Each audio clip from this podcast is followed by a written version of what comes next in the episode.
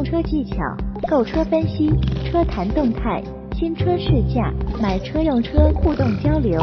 今日说车，今日说车，今日说车，今日说车，今日说车，今日说车，今日说车。听老王把汽车圈说给你听。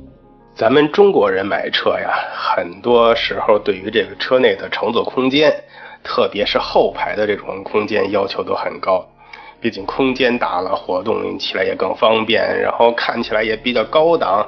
所以很多人喜欢用这个轴距去衡量一辆车后排空间的大小。对于一些轴距大的车，想当然的认为这个后排空间就一定大。其实这个不太对啊。其实长的轴距只能说给设计更大的空间带来了一个前提条件，但这个前提条件怎么用还要具体去看。我们以这个新宝马 X1 的轴距是二七八零来说。老宝马 X1 的轴距是二七六零，新的只长了二十毫米。但是新 X1 你看过之后，你会发现它的后排空间比这个老 X1 多了很长很长。所以说，单纯靠轴距去衡量一辆车的这个后排空间啊是不对的。因为老款的 X1 啊是后驱车，发动机采用这种纵置的布局，但是新叉一是前驱车，发动机是横置布局。从外观的直观方面，你去看就是老叉一的前悬非常短，但是新叉一的前悬很长。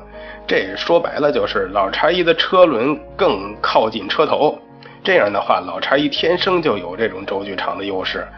嗯，而且由于发动机是纵置的后驱的设计，对于车内这个空间的侵占呀，应该是非常严重的。所以一般来说，横置布局。倾向于采用这种前轮的驱动，而纵置的布局更倾向于采用后轮的驱动或者四驱，而后驱就意味着会多一根传动轴要传递到后桥，所以后驱车的地板一般都是隆起的，四驱的就更是这样了，还要有分动箱、中央超速限滑器、前差速器、后差速器等等等等这些零部件，对于这个车辆的空间就是会占用的更多了，所以前驱车相对于来说。空间更容易拓展，而且如果尺寸不大的这种前提条件下呀，前驱车的空间会更大。所以你看新老叉一的这个轴距相差不多，但是内部空间相差这么明显。所以这也就是宝马的新 X1 采用了这个基于 UKL 的横置平台之后，在这种空间的感官上给你这种全新的体验了。除了前面咱们提到这个发动机的布局啊，以及驱动形式。其实悬挂的系统也是会影响到你车内部的空间。首先，我们来说一下这个前悬啊，最常见的就是这什么麦弗逊啊、多连杆双叉臂。一般来说啊，麦弗逊的这种前悬其实是应该是结构最简单、占用空间最小，而且成本也相对于比较低的一些车型，更受低端车的欢迎。而这种多连杆呀、双叉臂这种，应该说结构上更复杂，但是舒适性或者是操控性会更方便于把它扩展的很好，对于车内空间的这种占用也会更大一些。所以一般在一些比较高档的车或者是大型车的前悬才会更多的去使用这种双叉臂或者多连杆儿。然后后悬呢，除了前面提到的几种啊，它们都属于独立悬挂，还有一种就是采用扭力梁式的这种非独立悬挂。相比这种独立悬挂，扭力梁这种后悬占用的空间更小，但是操控性跟它的舒适性就不行了。所以你看一些 A 级车用扭力梁，后备箱空间做的很大。其实这儿可以引申出一点呀，这个车辆操控性跟舒适性啊。与悬挂的形式其实没有很必然的联系。最常听到的例子啊，就是保时捷911，它就是前麦弗逊加后多连杆这种组合，很多十几万的车也都是这种组合。你能说911跟你十几万的车是属同一个价位水平的吗？所以一辆车的悬挂到底好不好呀，还是要去看它的调教。还有我们要说到一点啊，你看有一些豪华的 SUV，看上去外观尺寸很大，但是内部空间实际上却很一般。其实这有时候也是因为它采用了多连杆或者双叉臂这种悬挂，占用了比较大的空间。另外啊，咱们说这个车里边坐垫跟座椅这儿也是很多人容易忽略的一个地方啊，尤其是一些日系的车企比较比较愿意在这方面做一些文章。咱们先说这个坐垫啊，有一些车为了可以营造出一种后排空间比较大的这种感官，会刻意的把这个坐垫做的比较短，这样视觉上你开门看上去。离前排有这么大的空间，让人感官上觉着很舒服。但你实际坐上去，你会发现，其实腿这部分有一节儿是没有完全能落在这个坐垫上的，呃，长时间这种坐姿就会很不舒服。还有一些车的话，会把这个坐垫的倾斜角度加上靠背的角度，做成一个让你坐上去就会有这种斜躺的这种感觉进去。这样从另一个方向，也就是。减少了你对前排空间、腿部以前空间的一个侵占，让你感觉起来坐着确实很舒服，但实际不会占用很多空间。另外的话，还有这个座椅，就是车前排的座椅这个背面呀，有很多车企在设计的时候，它会掏空一部分，这样就会让你感觉你的膝部空间距离前座椅的位置会更远。这都是很多车企在这个座椅方面设计上的一些小技巧，但真正你坐上去舒不舒服，像咱们说的那种角度问题呀，每个人的体验不一样，有可能很多人喜欢了这种北京躺。呃，觉着我就窝在那儿比较舒服，有的人就喜欢很直的坐着，所以很多人在买车的时候会要求后排座椅的这个靠背角度能不能调整，对这些要求很多。但有一些人就无所谓啊，怎么坐我怎么都舒服。前边提到了宝马呀，它给人的印象就是这种典型的后驱车，应该说是后驱车的典范。宝马之前也说过，啊，它是以操控为追求的。根本不会考虑推出前驱的车型，但随着这个时代的改改变呀，或者是说中国市场越来越重要的时候，你看这次宝马就狠狠地打了自己一次脸，推出了这个前驱车型的这个新叉一。为什么宝马要这么做呢？咱们前边已经简单提到了，那我们就得先知道老叉一最大的劣势是什么呀？那就是空间小。通常来说啊，采用这种前置后驱的车型，车内空间肯定都要比同尺寸的前置前驱车型空间更小。咱们看宝马以前这种大部分前置后驱的车型啊，一般都是采用这种纵置的发动机加纵置的八 AT，这样会对这个车辆空间产生很大的这种侵占，尤其是后驱，你还要布置这个传动轴。所以它后排的这个地板隆起也非常的明显，非常的高。所以这种纵置的布局、后驱的设计，它可能对于你驾驶感受确实有很大的帮助。但是以这种牺牲空间为代价的这种设计，在中国市场呀，是不是行得通？在于宝马这么长时间看来，可能真是要改变了。因为中国注重的是什么呢？有面子，你操控怎么样？我觉着现在其实很多人买宝马的话，口头上是说我为了买一个好的操控，但你真能开得出来哪个操控好，哪个操控差吗？我想不上赛道，很多人都开不出来吧。而这次这个采用 UKL 横置前驱平台的新叉一啊，应该算是完美解决了当时的老叉一的这个问题。横置的发动机本身就节约空间，而且是前驱设计，地板这些隆起也会变小了吧？对于拓展这个车内空间非常有利啊！而且咱们从新叉一这个实实车，我们也能看得出来，后排空间明显比这个老叉一大了很多很多。但是很多人都会 去说，说这个新叉一的前驱设计已经没有宝马的味道了。最引以为傲的后驱设计，什么澎湃的动力、精准的转向、出色的操控都没了。但是你分析一下，中国这个市场上所谓真正追求这几点的人多吗？你你去找一个宝马的车主，你去问问他，嗯，你为什么买宝马呀？第一个我想应该告诉你的就是，因为它是一个宝马。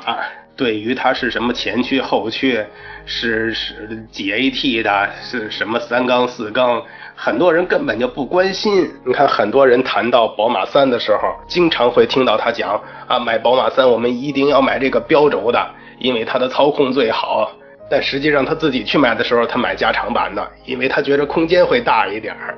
所以中国人选购宝马的这个心理就是：第一个，我认同它的这个品牌，它是一个宝马，它放在哪儿也是一个豪车的品牌；第二个的话，我更希望它空间大一点，看上去更上档次、更豪华。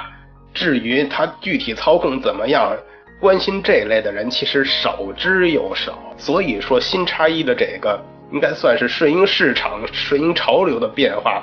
从策略上来说，应该是抓住了。中国消费者的这个心理，至少策略上是成功的。当然，在新叉一上有一个大家吐槽比较多的，就说这个小鸡腿儿没了。其实这个也应该是不得已的一件事。刚才咱们也说了，这次宝马叉一用了横置的前驱发动机。所以它就没有办法像以前那样，还用财富这种八 AT 去跟它做匹配了。财富的这个八 AT 都是匹配这种纵置发动机的，所以不得已，宝马这次选择了爱信的六 AT 和八 AT。但是恰巧爱信又没有合适的这个电子换挡杆去跟它配合，所以就是小鸡腿没了。接着还有一个槽点，咱们往下聊啊，就是宝马这次。用了三缸的小排量涡轮增压发动机，受节能减排政策的影响啊，这几年这个小排量涡轮的发动机越来越流行了。以以前都是你看自吸的八缸到六缸到四缸，越来越小。涡轮增压也从 2.0T、1.8T 变成1.5、1.2、1.0T，这么大规模的小涡轮增压。这么多小排量涡轮的出现，应该算是一个趋势了。